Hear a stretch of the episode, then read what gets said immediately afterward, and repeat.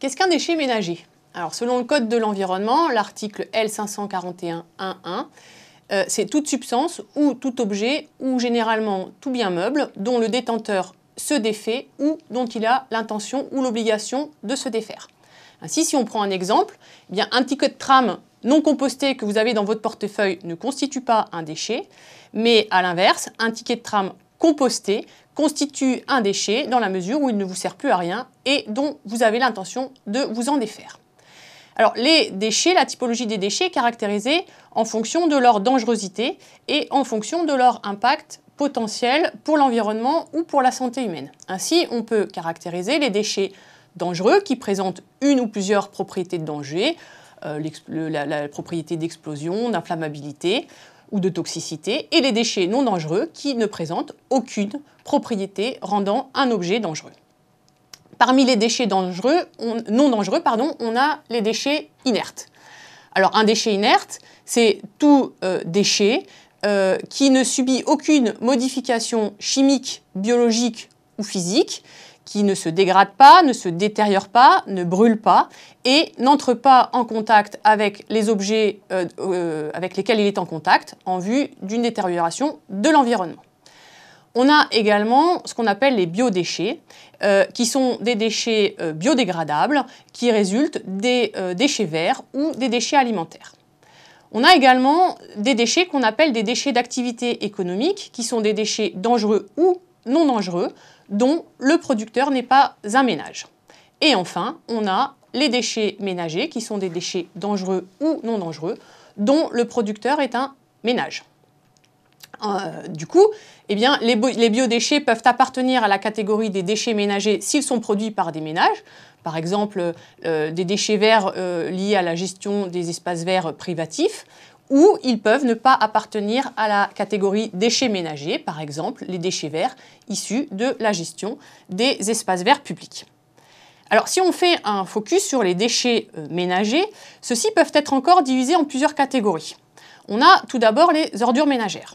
Donc les ordures ménagères, ça caractérise des déchets issus de l'activité domestique des ménages qui peuvent faire l'objet d'un tri et l'objet d'une collecte sélective, donc ce sont euh, les, déchets recyclables, euh, ou qui ne peuvent pas faire l'objet euh, d'un tri, donc ce sont les déchets non recyclables, et on parlera à ce moment-là d'ordures ménagères résiduelles ou OMR.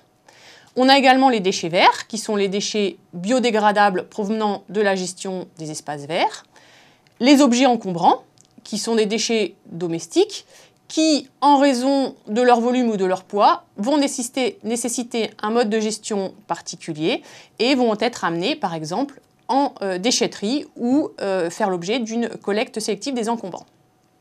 Et enfin, on a euh, les, déchets qu'on appelle des déchets spéciaux, qui sont des déchets domestiques dangereux et qui vont nécessiter un mode de gestion particulier, par exemple des huiles, des piles ou encore des D3E qui sont les déchets issus d'équipements électriques ou électroniques.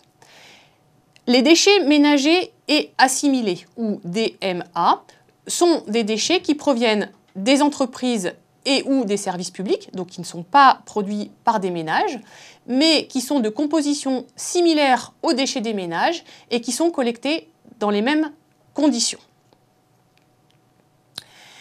Alors, euh, vous avez ici représenté euh, la part des différents secteurs dans la production des déchets en France et euh, ces parts représentent les tonnages cette représentation est intéressante car elle nous permet d'insister sur le fait que les impacts ne sont pas forcément corrélés aux quantités de déchets produites. Ainsi, vous avez euh, les déchets de l'agriculture et de la sylviculture qui représentent la part en vert, qui sont les déchets les plus importants en tonnage, ils représentent près de la moitié de l'ensemble des déchets euh, français, qui sont d'une part des déchets qui sont biodégradables et dont la grande majorité ne subit euh, aucun, aucune collecte, aucun transport et aucun traitement particulier. Ce sont donc des déchets qui ne sont pas très impactants pour l'environnement ni pour la santé humaine. De la même façon, les déchets liés à la construction ou au BTP, qui représentent la part grise, à peu près un tiers des déchets totaux euh, français, sont des déchets qui certes peuvent être euh, dangereux, mais dont une grande partie sont des déchets inertes, par exemple tout ce qui concerne les gravats, et qui ont un impact environnemental et sanitaire moindre. Sur ce graphique, vous avez les déchets des ménages qui est représenté en marron, qui représente 4% de l'ensemble des déchets euh, français et qui donc, on l'a vu, bah, peuvent caractériser différents types de déchets, depuis des déchets verts aux déchets encombrants en passant par les ordures ménagères, et dont la dangerosité va être différente en fonction de ces types de déchets.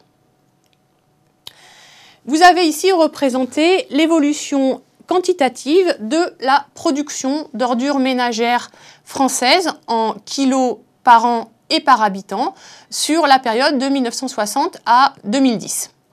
On voit que sur la période de 1960 à 2005, on a eu quasiment un doublement de la quantité d'ordures ménagères produites, en passant d'une quantité d'environ 175 kg par habitant et par an en 1960 à une quantité d'environ 350 kg par habitant et par an en 2005.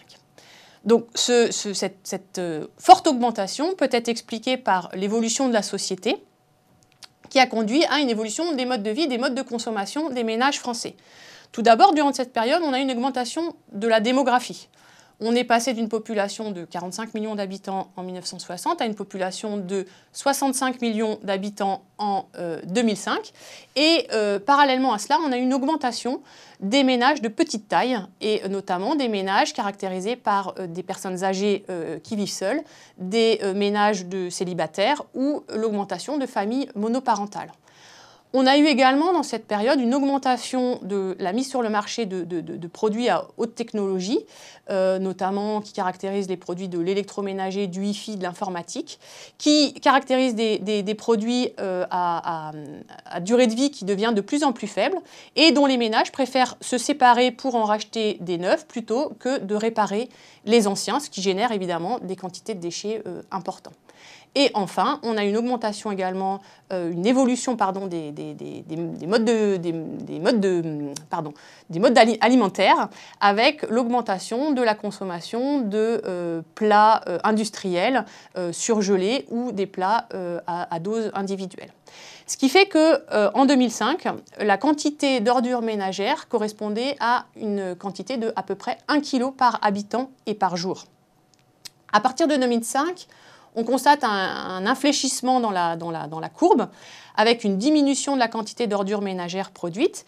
Cela peut être expliqué par deux, euh, faits. D'une part, une augmentation des flux de déchets euh, en déchetterie, puisque je vous le rappelle, ce graphique caractérise l'évolution uniquement des ordures ménagères. Donc l'augmentation des flux en déchetterie, bien, euh, contribue à diminuer euh, cette quantité d'ordures ménagères. Et à partir de 2008, la crise économique euh, a entraîné une diminution de, la consommation des ménages et corrélativement une diminution de la quantité de déchets produites.